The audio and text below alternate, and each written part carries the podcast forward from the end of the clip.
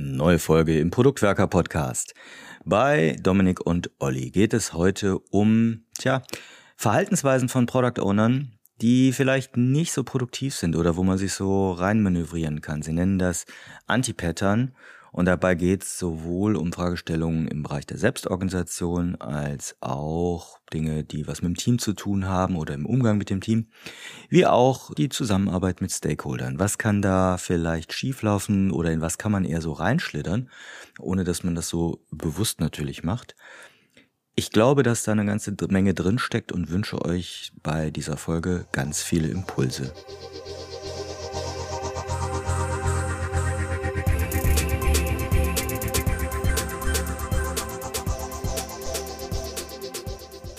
Im Arbeitsalltag von Product Ownern zeigen wir manchmal in dieser Verantwortung verschiedene Verhaltensmuster. Und nicht jedes Verhaltensmuster ist gut. Darum sprechen wir heute mal über Anti-Pattern, also genau die Verhaltensmuster, die eher nicht so gut geeignet sind, um wirklich großartige Produkte zu erzeugen. Und damit ich hier keinen langweiligen Monolog halte, an meiner Seite heute Oliver. Hallo Oliver. Hallo Dominik. Diese Verhaltensmuster, das kennen wir ja erstens aus eigener Erfahrung, aber auch von den ganzen äh, Unterstützungen, die wir so anbieten. Und bevor wir so richtig einsteigen und auch vielleicht das ein oder andere Anti-Pattern ganz genau durchsprechen, warum reden wir heute über Anti-Pattern? Also, ähm, wir haben immer wieder in auch ähm, alten Folgen, die wir aufgenommen haben, mal einen Hinweis auf ein bestimmtes Verhaltensmuster, was wir ähm, durchaus kritischer sehen. Also was wir dann kritischer beleuchten. Aber diese ganzen Verhaltensmuster, über die man mal nachdenken sollte, wo man überlegen kann, kann ich da an mir arbeiten, sind halt auf ganz viele ähm, Folgen von unserem Podcast tatsächlich auch verteilt. Und es gab an ganz vielen Stellen die Nachfrage, ob wir nicht mal komprimierter darauf eingehen könnten, sodass ich als Product Ownerin, als Product Owner mal so mein sich eingespieltes Verhalten über Zeit, gegenüber meinem Team, vielleicht gegenüber den Stakeholdern, aber auch wie ich selber irgendwie arbeite, reflektieren kann und dann mal überlegen kann, an welchen Stellen ich vielleicht ansetze, um wirksamer zu werden. Sehr schön. Das heißt, wir reden heute hier nicht nur über Anti-Pattern und machen eine lange Jammer-Session und jammern nur darüber, was man alles nicht machen sollte, sondern wir wollen auch ganz konkret darüber sprechen, was wir glauben, wie man mit diesen Anti-Pattern am besten arbeiten, beziehungsweise wie man am besten dagegen arbeiten kann. Hm.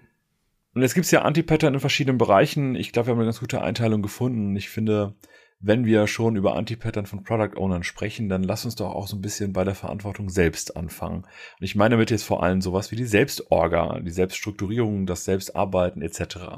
Was ist so vielleicht das erste Anti-Pattern, das dir einfällt, wenn es um das Thema Selbstorga von Product Ownern geht? Was ich ganz häufig beobachte, ist, dass Product Ownerinnen und Product Owner eine Tendenz haben, alles gleichzeitig sofort anfangen zu wollen.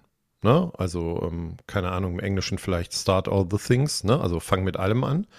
Ähm, ist ja auch ganz spannend, ne? Das kann man immer sagt, ähm, stop starting, start finishing, ne? Aber ich sehe halt, dass ähm, Starting nicht gestoppt wird, um es mal so auszudrücken, bei POs. Und das führt dann ganz häufig, glaube ich, dazu, weil man denkt, man muss sich um alles kümmern, um alles gleichzeitig, ähm, dass Arbeit irgendwie gefühlt zusammenhangslos und äh, ohne einen richtigen Fokus gebündelt wird. Ähm, und ich glaube, das macht nicht nur bezogen auf, wie die Arbeit fließt, ne, um diesen Kanban-Bezug zu herzustellen und wann ich mit was fertig bin, sondern auch natürlich für die eigene Übersichtlichkeit und wie ich an Themen arbeiten kann, ähm, macht mir mein Leben viel, viel komplizierter und viel, viel schwieriger. Ich glaube, hier kommt halt eigentlich so ein Hauptproblem zu tragen, das wir ganz oft haben, das ist einmal mangelnder Fokus.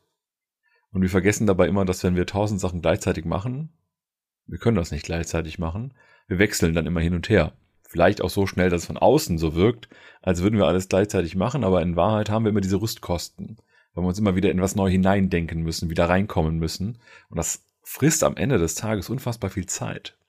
Ich sehe das manchmal aber auch als Problemlösung für eine Situation in der Organisation. Sprich, ich habe eigentlich ganz viele Stakeholder beispielsweise, kommen wir auch nachher mal drauf zu sprechen, die aber die ganze Zeit drängen, dass zumindest mit den Sachen angefangen wird, die so den Wunsch äußern, dass man wenigstens schon mal was macht. Auch wenn man dann mega langsam ist. Ja, das ist ist immer, finde ich, ein bisschen ein Trugschluss, weil ich glaube, spätestens, wenn wir unsere eigene Arbeit für uns organisieren, diese Rüstkosten darf man echt nicht unterschätzen.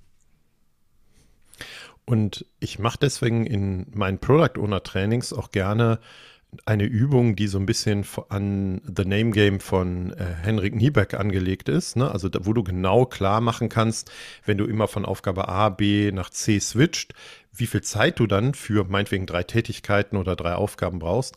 Und im Verhältnis dazu, als wenn du erstmal Aufgabe A abschließt und danach mit Aufgabe B anfängst und danach mit Aufgabe C. Und du hast mich ja nach dem Punkt gefragt, der mich, mir so am häufigsten auffällt und wo ich glaube, wo man äh, sein Verhalten auch selber ähm, verändern kann und einen positiven Effekt daraus erzielen kann. Und ich glaube halt einfach, dass wir ganz viel über, wie schreibe ich jetzt besser User Stories oder wie soll so ein Backlog aussehen und sowas uns unterhalten.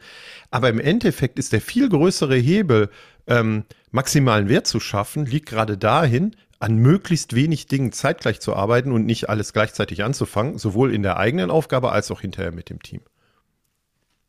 Ich glaube, es kommt aber auch so ein bisschen drauf an, wenn halt deine Umgebung dich sozusagen dazu nötigt, so etwas äh, zu machen. Dann ist für mich immer die Frage, wie ist meine Schnittstelle nach außen? Also habe ich zum Beispiel die Möglichkeit, mir im Zweifelsfall auch Zeitinseln zu schaffen, die ich gut für einzelne Aufgaben fokussiert nutzen kann. Und eine Variante, die ich gerne selber verwende, ist, du hast das halt, hast halt sowas wie ein Frühstück, du hast eine Mittagspause, du hast bestimmte andere Zeitkanten in deinem Tag. Das, ich denke jetzt an meine eigene Arbeit ich lege die dann so, dass ich quasi innerhalb zwischen zwei Zeitkanten immer eine Aufgabe habe und nicht eben an fünf gleichzeitig arbeite, sondern ich mache halt vielleicht jetzt gerade nur das Thema, ich baue meinen Product Backlog nochmal neu um, weil da keine Ahnung was reingewachsen ist. Und dann mache ich das halt bis zur nächsten Kante, also vielleicht Mittagspause, wo ich sowieso eine Pause habe, wo ich eh rauskomme, wo ich sowieso Rüstkosten erzeuge. Und dann ist das nicht so ganz dramatisch. Wenn ich aber nach außen hin, und jetzt denke ich so an das Team, nach außen hin auch Kommunikationsschnittstellen habe, wie das Review, das Planning und so weiter, ich hoffe ja, dass die Stakeholder nicht jeden Tag beim Team irgendwie sitzen und gucken, was machen die gerade, sondern dass ich dann halt sagen kann, okay, wir machen jetzt die Sachen irgendwie nach, aber wir organisieren uns mit, auch mit dem Team gemeinsam innerhalb eines Sprints so, dass wir zumindestens, wenn wir schon mehrere Themen haben, diese Themen jeweils zusammenpacken und nicht, ich mache erst Thema A, dann Thema B, wieder A, wieder B, wieder A, wieder B, sondern lass uns erstmal schauen, dass wir das erste erstmal fertig bekommen. Hm. Und ich glaube, das führt uns auch zu einem weiteren Punkt, zum weiteren Verhaltensmuster, was ich häufig beobachte bei Product Ownern, dass sie die Dinge, die wir umsetzen wollen, nennen es jetzt Epics, ne? also wenn sie ein bisschen größer sind und nicht einzelne Product Backlog Items, so gestalten und auch äh, so organisieren, dass die halt über eine sehr lange Zeit bearbeitet werden. Ne? Also, dass sie über mehrere Sprints gehen, ähm, dass die in mehreren Sprints dann immer weiter, äh, ähm, wie heißt es, bearbeitet werden müssen, bis sie dann mal fertig sind und überhaupt man dann Feedback einsammelt. Das heißt, die Art, wie ich Anforderungen in Richtung anderer, vor allen Dingen des Develop-Teams bringe, führt halt auch dazu, ähm, dass ich viel zu wenig Fokus erzeuge. Aber der fängt bei mir an. Deswegen der erste Punkt eben, den wir besprochen haben. Wenn ich das schon nicht schaffe und die, meine Arbeit oder die, die ich weitergebe, nicht so organisieren kann, dann erzeuge ich natürlich auf der nächsten Ebene, bei der nächsten Gruppe, sprich in meinem Development-Team, eigentlich genau die gleichen Herausforderungen, ähm, was dann auch wieder zu ganz vielen anderen Schwierigkeiten führt. Und auf die eine oder andere gehen wir nachher nochmal ein eine gute Technik, die ich mir angewöhnt habe, die bei mir zumindest gut funktioniert, ich weiß ja nie, ob das überall der Fall ist, ist, wenn ich merke, dass ich so ein Thema habe, das sich irgendwie zu langer Zeit ziehen wird, irgendwann habe ich das Gefühl, lerne ich das, dass ich mir dann überlege, was sind dann so Teilziele? Also was kann ich runterbrechen? Weil vielleicht ist auch so ein Epic vielleicht zu groß. Vielleicht kann ich ein Epic in kleinere Epics runterbrechen, dass ich zumindest sagen kann, okay, wir haben etwas, das wir in ein, maximal zwei Sprints auch erreichen, auch fertig bekommen, auch einen Abschluss finden was mir nämlich auch wiederum hilft, dann bei dem Thema Priorisierung, weil in denen, dadurch, dass ich mir das nicht auf die Story runterschneide, aber so eine Zwischenebene packe, die so ungefähr mit Sprints auch ein bisschen was zu tun hat, habe ich die Möglichkeit, auch schneller halt auch so Blöcke auszutauschen, wenn ich merke, dass der Markt, die Kunden, die Nutzerinnen und Nutzer und irgendwas gerade was anderes brauchen, als das, was wir ursprünglich geplant haben. Sonst hast du nämlich irgendwann da so halbe Epics rumliegen, die aber vielleicht noch gar keinen Wert erzeugen, sondern darauf warten, dass die Funktionen fertig sind. Ne, weil natürlich kann ich sagen, ich habe jetzt hier die Anzeige von meinen, von meinen Entitäten fertig, aber ich kann sie halt noch nicht löschen. Aber eigentlich muss ich das Löschen auch noch gebaut haben. Ja, aber dann versuche ich das so zu schneiden, dass ich die Sachen eher schneller fertig kriege und danach in so Verbesserungs-Epics sozusagen reingehe, wo ich sage, jetzt bauen wir nochmal einen bestimmten Mehrwert da rein. Es gibt aber noch so einen anderen Punkt, wo ich glaube, da müssen wir auch kurz drüber sprechen. Das ist so das Thema Verfügbarkeit, weil wir haben jetzt gerade über, über Epics und auch Arbeitsorganisation gesprochen. Und es gibt ja auch viel Arbeit, die ich als Product Owner mache, die so gar nicht direkt mit dem Team stattfindet, sondern wo ich mit den Stakeholdern arbeite, wo ich unterwegs bin, wo ich vielleicht an Marktforschung teilnehme, was auch immer. Und ich habe das gemerkt, als ich mal zwei Teams gleichzeitig hatte, dass ich halt für so ein Team total schlecht erreichbar war oder wenn dann nur wenige Stunden. Teilweise sogar nur wenige Stunden in der Woche. Was meiner Meinung nach ein Riesenproblem ist. Aber ich weiß nicht, wie siehst du das? Ja, ich nenne dieses Anti-Pattern gerne, dass du dann der unsichtbare Product Owner bist. Ne? Also wirst nicht, ist, bist nicht erkennbar. Ähm, vielleicht äh, wandelst du als Geist so ein bisschen äh, durch die Gänge, aber eigentlich ist ja die Hauptaufgabe von dir als PO, ähm, dass wenn eine Entscheidung getroffen werden muss, vor allen Dingen bezogen auf was tun wir, dass die Entscheidung schnell getroffen werden kann. Ne? Also Entscheidungsbeschleunigung ist neben Fokus einer der wichtigsten Aufgaben. Und dafür brauche ich, glaube ich, eine bestimmte Sichtbarkeit. Und ich kenne die Fälle, die du beschrieben hast aus deiner eigenen Erfahrung. Ne? Ich habe dann zwei Teams und so auch. Hm, das ist etwas, wo ich immer versuchen würde, das zu verändern, mit meiner Scrum Masterin oder in der Organisation die Diskussion zu führen, dass das vielleicht nur auf Zeit oder nur äh, für ein, äh, ein gewisse, in einer gewissen Ausnahmesituation ähm, wir so unterwegs sind, aber dass wir eigentlich laut Scrum sagen, ein Produkt, ein Product Owner, ein Team. Das hat seinen guten Grund. Wenn das aber nicht geht, habe ich zumindest ganz gute Erfahrungen gemacht, dann klare Zeiträume oder Tage für Team 1 und Team 2 zu definieren. Also, dass sie sich zumindest darauf verlassen können, wenn ihnen dienstags eine Frage aufpoppt, ähm, und du bist aber Dienstag mit Team 1 unterwegs und alle wissen, das ist dein Tag für Team 1, dass du dann mittwochs meinetwegen mit Team 2 unterwegs bist, sodass sie diese Fragen halt stellen können. Weil nichts ist schlimmer als fehlende Transparenz darüber, wann ist er denn wie wieder als PO verfügbar und wie, wann kann ich was mit ihm irgendwie klären. Weil dann bist du wirklich un richtig unsichtbar, ne? um auf die Bezeichnung zurückzukommen. Ja, schöner Punkt. Schöner Punkt. Ich hätte am Anfang es versucht, eher so tageweise zu machen, habe aber irgendwann auch schnell gemerkt, dass es eigentlich Quatsch ist. Tageweise war dann so ein Team hat mal zwei Tage mich nicht erreicht, ist das nicht hilfreich. Dann eher wirklich zu sagen, ich plane mir jeden Tag meine zwei Stunden pro Team einfach ein, wo ich verfügbar bin. Und wenn es nur ist, ich sitze bei dem Team in dem Raum und ich kann ja auch meine E-Mails da abarbeiten, aber ich bin auf jeden Fall ansprechbar, ich bin erreichbar und ich weiß, ich habe eine Arbeit, die ich im Zweifelsfall auch jederzeit unterbrechen kann, damit das Team seine Fragen stellen kann, die es nämlich zwangsweise irgendwann hat. Und wenn wir jetzt schon über das Team reden, lass uns mal auch so in die Zusammenarbeit gehen mit dem Team. Ich glaube, da gibt es nämlich auch das eine oder andere Anti-Pattern. Mit welchem würdest du gern anfangen? Mit den Product Ownern, die früher, so wie ich, vielleicht Projektleiter waren und äh, noch denken, dass es sinnvoll ist, wenn da bestimmte Aufgaben anfallen, die eine bestimmte Fachexpertise brauchen, dann zu einzelnen ganz konkreten Personen zu gehen und diese Aufgaben auch diesen Personen zuzuweisen oder zu sagen, hier äh, kannst du das mal irgendwie für, für mich machen. Also du hast so persönliche Helden irgendwie im Development-Team und unter den Developern.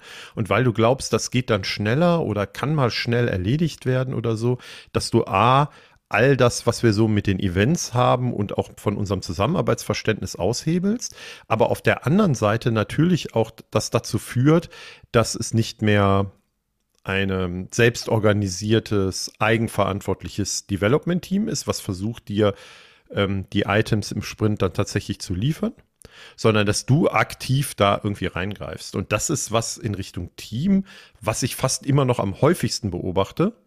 Und ich glaube, das liegt tatsächlich auch daran, dass viele Leute eher aus so einem Projektmanagement-Gedanken auch noch kommen, die dann die Rolle des Product Owners äh, einnehmen oder die Umgebung drumherum ihnen erklärt, äh, dass das ihre Aufgabe wäre. Ne? Aber das ist für mich ein ganz klares, auch sehr, sehr schwieriges Anti-Pattern, was ich versuchen würde, sofort zu verändern. Ja, ich frage mich manchmal auch mal, dass ich dessen so bewusst wird, weil ich kenne das, dass ich auch jetzt vielleicht nicht unbedingt Arbeit zuweise, sondern einfach bestimmten, wegen bestimmten Themen auch nur bestimmte Leute frage. Weil ich dann weiß, okay, der oder die kennt sich gerade mit dem Thema besonders gut aus. Ich frage da mal. Oder ich kann mit der Person einfach besonders gut. Weißt du, und ich glaube, auch da ist es dann schwierig, weil man dann so eine Ungleichbehandlung im Team erzeugt und gleichzeitig aber auch so ein Wissensgefälle. Und gerade das letzte ist dann nochmal besonders gefährlich für den Produkterfolg, finde ich, weil ich nämlich dann vielleicht auch einfach Sachen mit einer Person besprochen habe, statt mit dem ganzen Team. Hm. Und ich glaube, es gibt zwei Möglichkeiten, zumindestens da mal sein eigenes Verhalten zu reflektieren und vielleicht zu verändern. Die eine Sache, die ich häufig gemacht habe, ist, ich frage nicht den, der es am besten kann und weiß, sondern den, der es als Zweitbeste, als Zweitbestes weiß, so in meinem Verständnis. Also das ist zumindest schon mal eine Veränderung. Und das zweite ist, dass ich niemals mit einer Person alleine rede, sondern immer mindestens mit zweien weil dann A, kriege ich nochmal eine zusätzliche Perspektive und das, was du gerade auch meintest mit Wissen, ähm, da findet vielleicht dann auch eine Wissensvermittlung oder ein Austausch von Informationen auch innerhalb des Development-Teams statt und es ist nicht so eine eins zu eins Beziehung zwischen mir als PO und dann meinem persönlichen Helden dann im Development-Team. Und ich verstehe das auch so ein bisschen, weil ich habe das auch häufig so in meiner Karriere am Anfang irgendwie gemacht, als ich als PO unterwegs war, weil wovon wir ja sehr stark getrieben sind, immer noch leider, ist, dass einfach mehr Geschwindigkeit von der Umgebung, von der Organisation, was auch immer erwartet wird. Ne? Also, dass wir einfach mehr liefern, also mehr Features geliefert werden, mehr Funktionalität, dass wir schneller werden müssen. Und da haben wir ja ganz lange an ganz vielen Stellen in unserem Podcast auch schon drüber diskutiert. Ich glaube, wenn das die Motivation für die Einführung einer agilen Methode wie Scrum ist, dass wir eh ein generelles Problem haben, weil eigentlich werde ich erstmal langsamer. Aber es ist so ein typisches Verhalten eines POs, weil er glaubt, ich kriege Geschwindigkeit, indem ich den frage, der da ähm, die meiste Ahnung irgendwie hat. Und ich aber in meinem Verhalten eigentlich die Geschwindigkeit von dem, was wir da machen, über die Qualität oder über die Weiterentwicklung des Teams oder wie auch immer stelle. Und das ist etwas, was, glaube ich, mittel- bis langfristig extremst gefährlich ist und meinen Erfolg auch in der Product Owner-Rolle gefährden wird. Aber ich weiß nicht, wie du da drauf guckst. Ja, das ist ein schwieriges Thema, weil ich auch gerade immer überlege, wie kann ich denn mit diesen einzelnen Antipattern auch umgehen und wie kann ich es auch einfach besser machen. Und ich glaube, gerade bei, ich will halt Geschwindigkeit, einfach mehr, mehr, mehr Output und so weiter, das ist halt eher schwierig. Was ist da mein, gegen Anti-Pattern. Und ich, natürlich kann ich jetzt sagen, hör einfach auf damit. Das ist aber, glaube ich, nicht so hilfreich, sondern das entsteht ja aus irgendeiner, irgendeiner Motivation heraus, weil ich jetzt, keine Ahnung, ich werde halt, krieg halt Druck von außen oder keine Ahnung was. Ich glaube, was hier hilft, ist am Ende des Tages die Qualität für sich selbst sichtbarer zu machen. Dass man klarer weiß, okay, das hier ist meine Qualitätstufe, die ich jetzt gerade erreicht habe. Keine Ahnung, es kann ja die Anzahl der Bugs sein, die auftauchen, die Anzahl der Kundenanfragen, die mit Fehlern in der Software zu tun haben oder was auch immer. Aber ich finde, wenn ich da so ein qualitativ, äh, quantitatives sogar eher, ein quantitatives Maß für die Qualität habe, dass ich dann auch mit meinen Stakeholdern beispielsweise teilen kann, dann kann ich auch klar, klarer kommunizieren, warum mehr Geschwindigkeit auf Kosten der Qualität gerade nicht das Richtige ist. Und ich glaube, das mir bewusst zu machen und das zu nutzen, kann ein bisschen helfen. Aber dafür muss ich jetzt selber erstmal die Erkenntnis haben, die Qualität ist wichtig, weil da entsteht ja. nämlich hinten raus andere Kosten. Ja, und vielleicht ist das kein, bin ich bei dir und vielleicht ist es auch nicht unbedingt ein Verhaltensmuster von Product Ownerinnen und Product Owner, aber ich sehe das sehr häufig immer noch in Teams, dass sowas wie Qualitätssicherung und Testing aus dem Development-Team halt ausgelagert ist. Ne? Und das liegt jetzt nicht an meinem Verhalten, aber es ist, glaube ich, ein guter Indikator dafür, dass Qualität nicht die Wichtigkeit hat, wie sie eigentlich haben sollte, weil damit wir alle zusammen erfolgreich sein können und ich als Product Owner auch den Wert maximieren kann, braucht es halt einfach nach jedem Sprint eine bestimmte, vielleicht vorab definierte, wie du es gesagt hast, Qualität, damit wir in eine kontinuierliche Verbesserung und auch inspizieren und adaptieren überhaupt einsteigen können. Und das sollte ich in meinem Verhalten, glaube ich, klar machen ähm, das sollte ich auch ausstrahlen, das sollte ich in Richtung der Stakeholder, glaube ich, auch kommunizieren, weil ich brauche sehr, ich sag jetzt mal regelmäßig, ähm, aber äh, verlässlich halbwegs, also da kann immer was Unvorhergesehenes passieren, aber verlaufende Sprints und auch Sprintinhalte, weil wenn ich nicht in der Lage bin, dass wir wirklich regelmäßig inspizieren und adaptieren, zumindest am Ende eines jeden Sprints, dann haben wir eigentlich als PO nicht unser Verhalten so umgestellt, dass wir sagen, Empirie ist wichtig, wir inspizieren, wir adaptieren und dann entscheiden wir den nächsten Schritt, was ich aber tun muss, sondern ich bin eigentlich viel mehr immer noch in so, ja, Auftraggeber, Auftragnehmer und Hauptsache viel und Hauptsache schnell. Und das Team, also die Developer, sind dann fast eher so mein, meine externe Agentur, weißt du, die irgendwas machen und ich kipp da irgendwas rein. Und dieses Verhalten würde ich zumindest sehr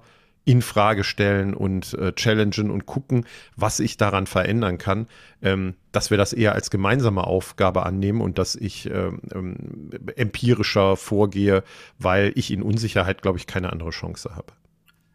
Das sehe ich ziemlich ähnlich, auch aus leidvoller persönlicher Erfahrung. Also ich weiß noch, mein allererstes Mal als äh, Product Owner hatte ich ich habe halt Konzepte, ich habe selber die Konzepte geschrieben, ich habe selber die Oberfläche gestaltet, jetzt nicht äh, visuell, sondern inhaltlich und musste am Ende auch die ganze Qualitätssicherung machen. Also ne, Smoke-Test, Nutzertest, bla, alles. Und ich weiß, dass ich das damals sehr anstrengend fand. Dann habe ich in die Firma gewechselt, anderes Team gehabt und da gab es auf einmal eine separate Qualitätssicherungsabteilung. Ja, aber das heißt, am Ende des Sprints übergibst du dein Produkt jemand anders, der guckt sich das dann an, testet das durch und gibt dir dann auch vielleicht Feedback darauf. Was ich aber dann festgestellt habe, was mich total nervt, ist, du bist am Ende des Sprints nicht fertig. Und dann dauert es eine Woche, bis du das wieder zurückgeworfen bekommst mit ganz vielen Problemen.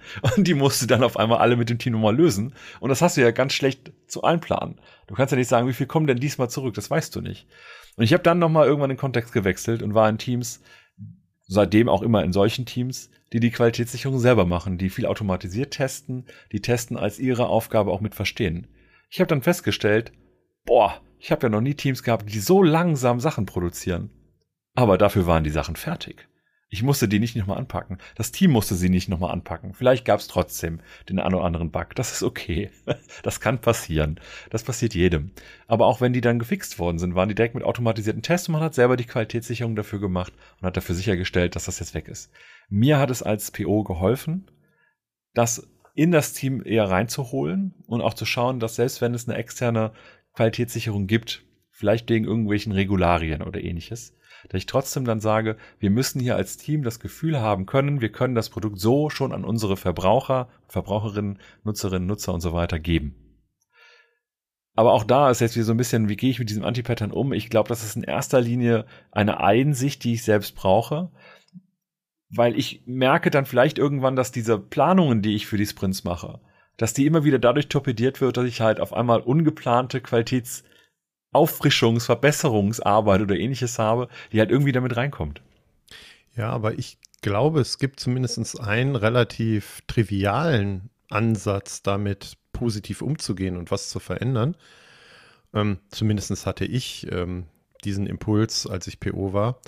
Und zwar, wenn ein Developer oder das Development-Team mir Feedback gibt, dass sie etwas an der Qualität des Produktes machen müssen oder dass es länger dauert oder dass sie was refactoren müssen oder dass sie eine Datenbank von Version 2 auf 4 updaten müssen, weil dann äh, ergeben sich die. Ich würde das im Zweifel natürlich hinterfragen, aber ich würde dem Zeit einräumen. Weißt du, also das, was wir eben beschrieben haben, war ja eher, ich, ähm, ich räume in meinem Verhalten mehr Zeit und mehr Priorität den Bedürfnissen der Organisation und der Stakeholder ein. Und ich glaube, das, was ich an meinem Verhalten verändern kann, ist zu sagen, ja, aber das, was ich als Feedback von den Developern bekomme, ist mindestens genauso wichtig, wenn vielleicht sogar nicht noch wichtiger, damit ich mittel- bis langfristig Erfolg haben kann. Und da kann ich natürlich schon mein Verhalten und meine Kommunikation ähm, diesbezüglich verändern.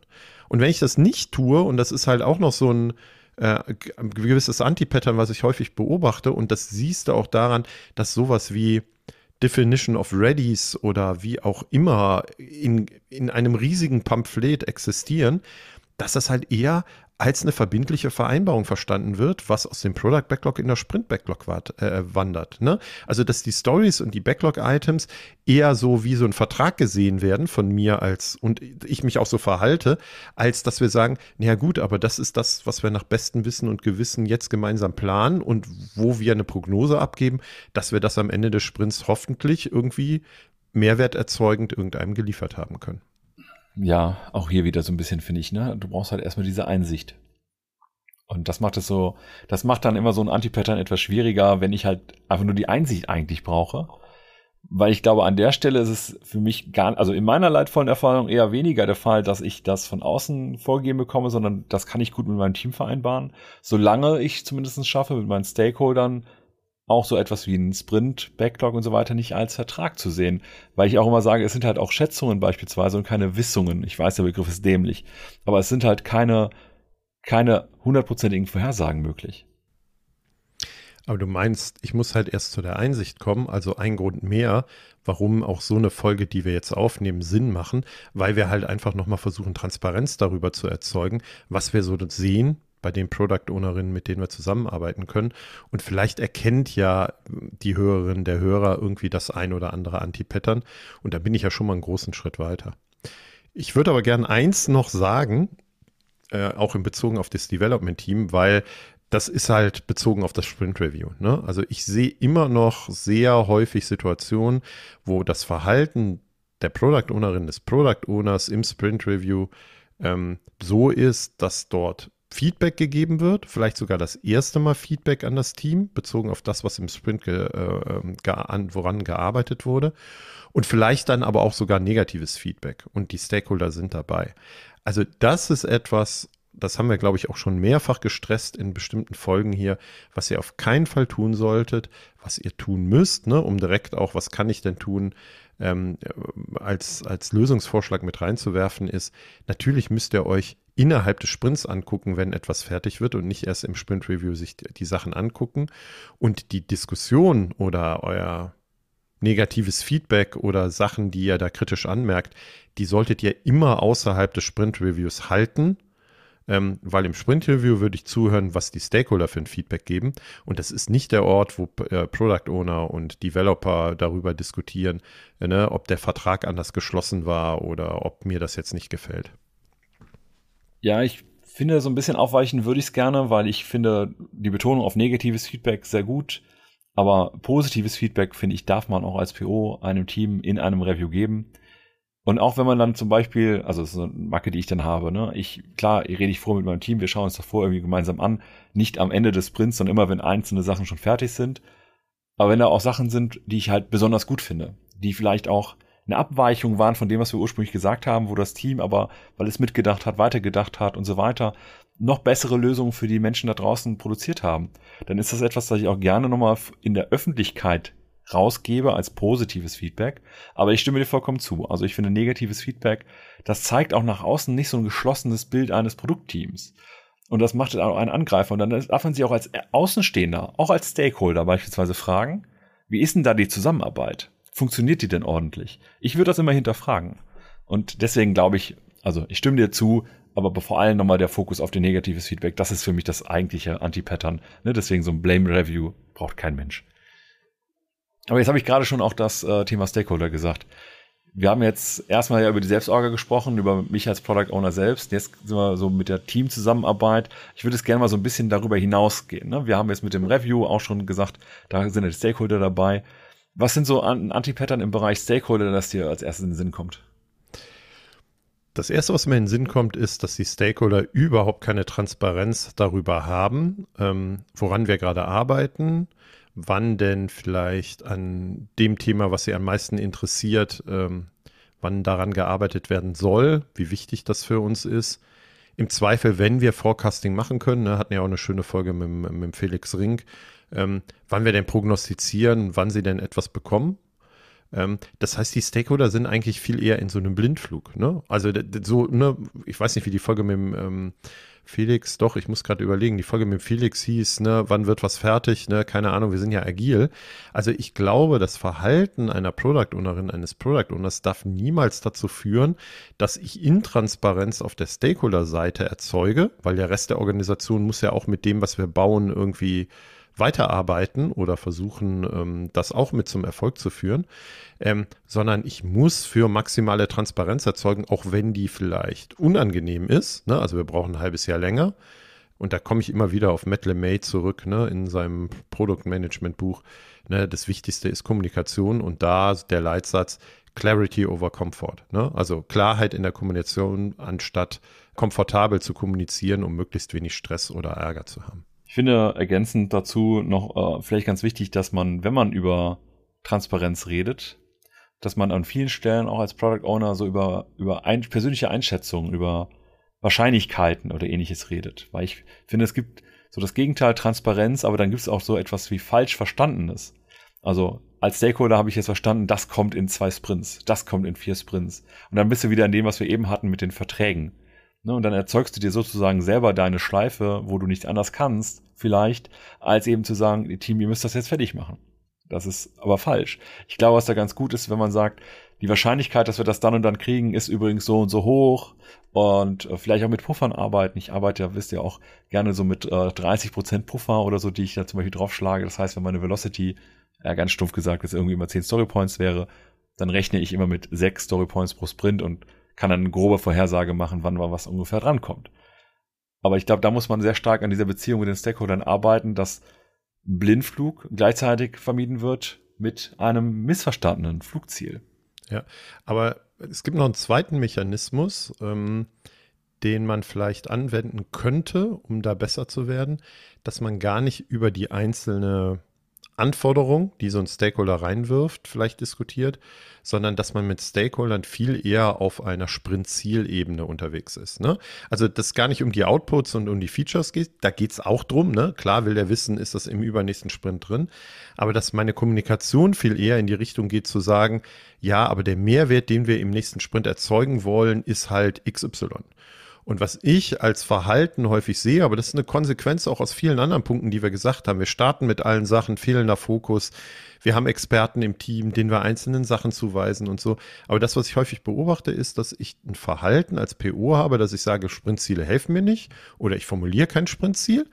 Und damit ist eigentlich das, was wir machen, ziellos. Und damit wird natürlich die Diskussion, die wir gerade eben hatten, ne, wann kommt denn wann, wie meine Funktionalität, auch für die Stakeholder immer wichtiger und deswegen wäre für mich mit Sprintzielen zu arbeiten auch ein Ansatz, um dieses Anti-Pattern, was wir gerade eben hatten, auch vielleicht äh, da ein bisschen gegenzuarbeiten.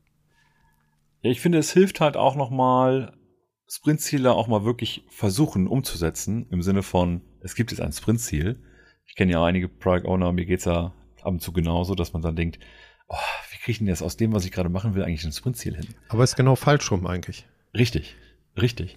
Ja, aber ich will, eigentlich geht es ja nicht darum, dass ich die oberen Sachen in meinem Product Backlog arbeite, sondern dass ich mir überlege, was ist der eine Impact, den einen Impact, den ich jetzt eigentlich durch die Arbeit des einen Sprints erreichen will. Und dann kann ich immer noch meinen Product Backlog gucken und überlegen, was nehme ich mir jetzt daraus in meinen Sprint Backlog. Und wenn es halt nicht die ersten zwei, sondern vielleicht Thema drei, vier und fünf im Backlog ist, ist ja auch okay. Aber ich habe halt, dieses Sprintziel ist eigentlich das Wichtige. Und ich finde auch, dass das sehe ich ähnlich wie du. Wenn ich das halt den Stakeholdern gut kommunizieren kann auch, dann hilft es aber auch gleichzeitig als Stakeholder ja auch dem Team, ne, die richtigen, den richtigen Fokus zu setzen. Gerade auch, wenn ich noch so Ansätze oder Überreste vielleicht von anderen Anti-Patterns habe, wie ein Teil unsichtbarer PO oder ähnliches. Dass ich dann zumindest sagen kann, ich versuche durch das, was ich hier mache, dem Team mehr Möglichkeiten zu geben, selbstständig zu arbeiten. Und ich finde gerade ein Sprintziel hilft da sehr gut. Ja, und was auch in diese Richtung geht, ne, das Team kann eigenständiger, selbstständiger arbeiten, ist natürlich, dass ich versuche, nicht so zu agieren, wäre so mein letztes Anti-Pattern in dem Bereich, ähm, dass die Stakeholder halt direkt auch Aufgaben an einzelne Developer geben können oder die Reihenfolge bestimmen können und da mitreden können. Und da sind wir so bei diesem typischen äh, Feature Broker Anti-Pattern. Ne? Also dann habe ich als PO sehr wahrscheinlich nur noch die Option, ähm, wenn die Stakeholder-Themen platziert haben und vielleicht auch Prioritäten festgelegt haben, irgendwie alle Jonglierbälle irgendwie in der Luft zu halten und zu hoffen, dass möglichst wenig umf runterfällt und eigentlich ähm, das Development-Team zu koordinieren oder zu gucken, zu orchestrieren, dass das irgendwie so halbwegs funktioniert. Und da muss ich in meinem Verhalten halt klar machen, ja, der einzige Weg, wie Arbeit in Richtung der Developer geht, ist das Product Backlog. Und der einzige, der Dinge in das Product Backlog schreibt, die einzige ist der Product Owner. Und ich glaube, im aktuellen Scrum Guide steht das auch so schön. Und wer möchte, dass sich das in Reihenfolge und Inhalt verändert, kann als Stakeholder versuchen, die Product Ownerin zu überzeugen.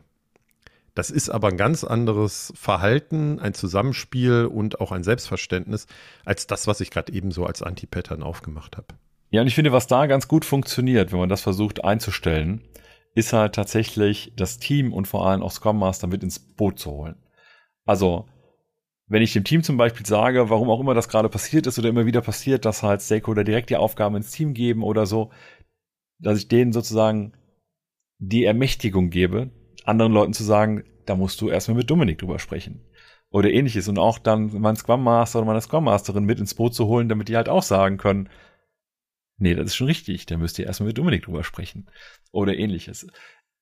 Eine Variante, die ich nicht so geil finde, aber die mir zumindest ein Stück weit geholfen war, war so eine Art Auffangbecken zu erzeugen. Also gar nicht, dass die Leute direkt irgendwas ins Product Backlog schmeißen können, sondern im Zweifelsfall sowas wie ein Ideenboard, das halt dann von mir gemanagt wird, was bei mir landet und ich kann es übertragen. Das war aber auch nicht so gut. Ich mag es dann doch lieber mit den Leuten direkt darüber zu sprechen, was die eigentlich wollen, weil es kann nämlich sein, dass die mir direkt mit der Lösung um die Ecke kommen. Aber mit den Kenntnissen über das Problem, das die eigentlich haben, kann ich vielleicht eine bessere Lösung anbieten, die vielleicht sogar schneller und günstiger anzubieten ist. Es kann aber, wenn wir jetzt schon so ein bisschen in Richtung Tipps und Tricks gehen, kann aber trotzdem spannend sein, wenn du in Ideenboard oder in Ideen-Backlog als Product Ownerin aufmachst. Und ich muss dann immer an Björn Jensen denken, als ich mit ihm äh, Product Owner Trainings gegeben habe, der dann gesagt hat, ja, wenn ihr sowas wie ein Ideenboard aufmacht, dann schreibt doch da alles rein, ne, weil nicht alles ins Product Backlog soll, weil das ist für mich ein Versprechen, dass wir daran auch wirklich arbeiten werden. Aber wenn ihr da dann alles reinschreibt, was so kommt von den Stakeholdern, und dann mal über Zeit, über Monate analysiert, vielleicht auch gemeinsam mit den Stakeholdern, wie viel aus diesem Ideen-Backlog hat es denn jetzt wirklich in das Product Backlog geschafft? Was in der Regel eher im Promille bis unteren Prozentbereich sein wird. Das ist auch meine Erfahrung.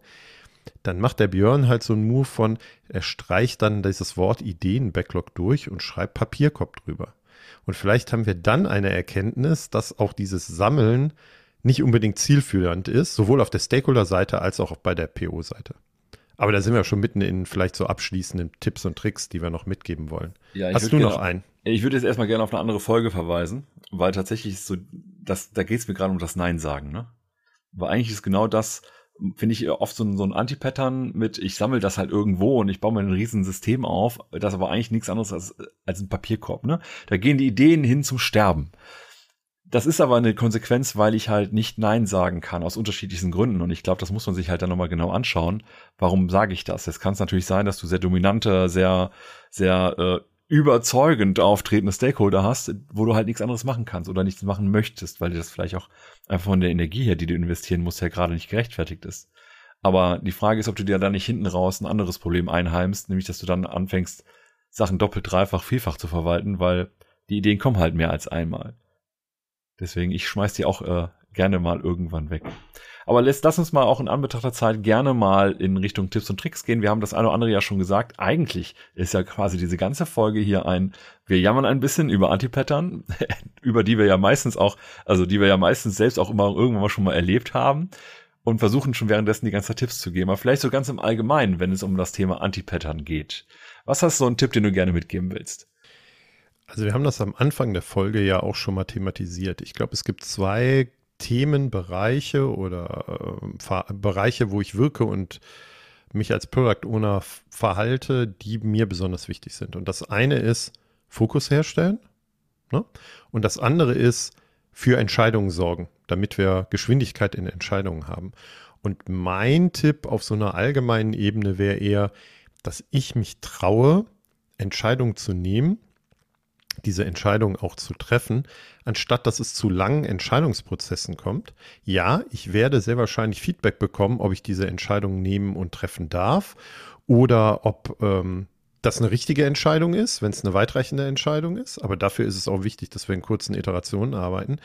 Und woran ich arbeiten würde und versuchen würde, mir mein Selbstbewusstsein als Product Ownerin ähm, aufzubauen und zu erweitern, ist, dass ich nicht so ängstlich vielleicht als so PO-Angsthase unterwegs bin, sondern dass ich selbstbewusst versuche, Entscheidungen zu nehmen, anstatt dass es zu langen Entscheidungsprozessen kommt, weil das hilft sowohl beim Fokus in der Stakeholder-Zusammenarbeit mit dem Team.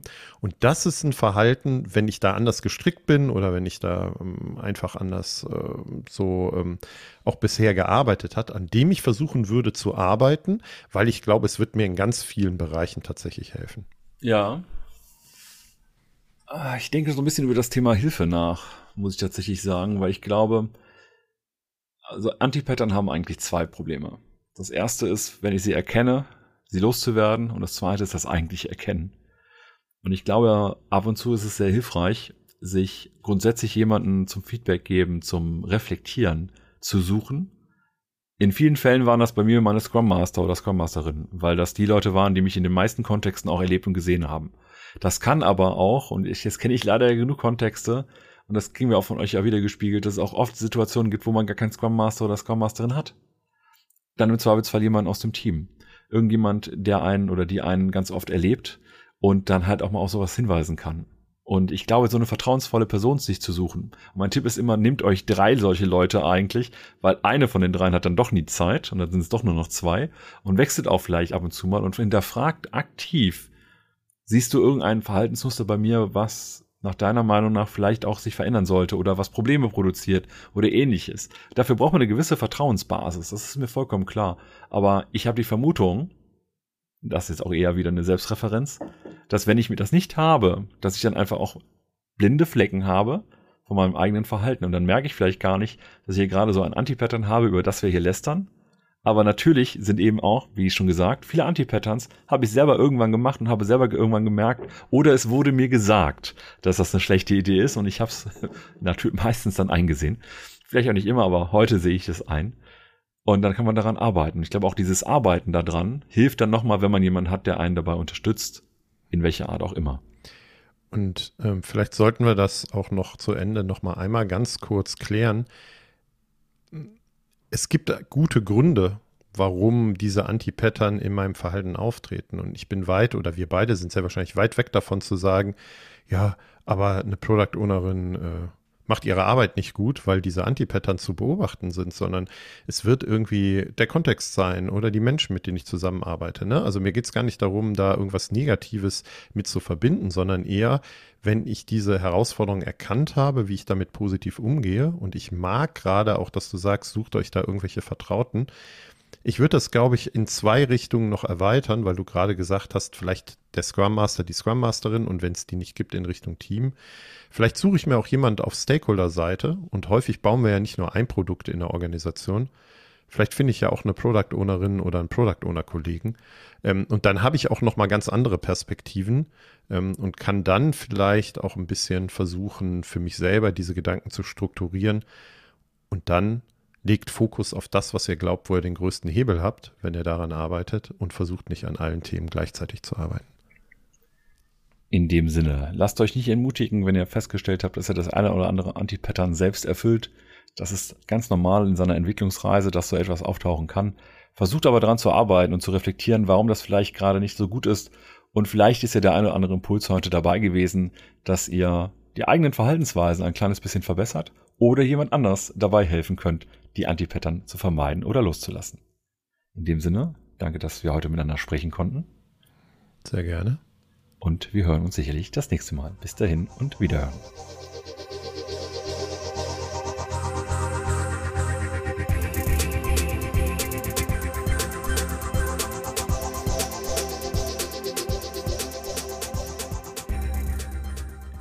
Wow, du hast bis hierhin durchgehört? Na, dann ist das Thema hoffentlich ganz gut gewesen. Wenn du mehr von uns erfahren möchtest, wenn du mit uns zusammenarbeiten möchtest, funk uns einfach an. Auf unserer Website kannst du einen sogenannten Calendly-Call buchen, das heißt direkt in unsere Kalender rein und einen kurzen Call vereinbaren. Da können wir drüber sprechen, ob ein Coaching, ob Inhouse-Trainings oder unsere offenen Trainings vielleicht Angebote sind, die dir und deinen Kolleginnen und Kollegen weiterhelfen können. Also, auf produktwerker.de findest du alle weiteren Informationen und auch den Link in unsere Kalender.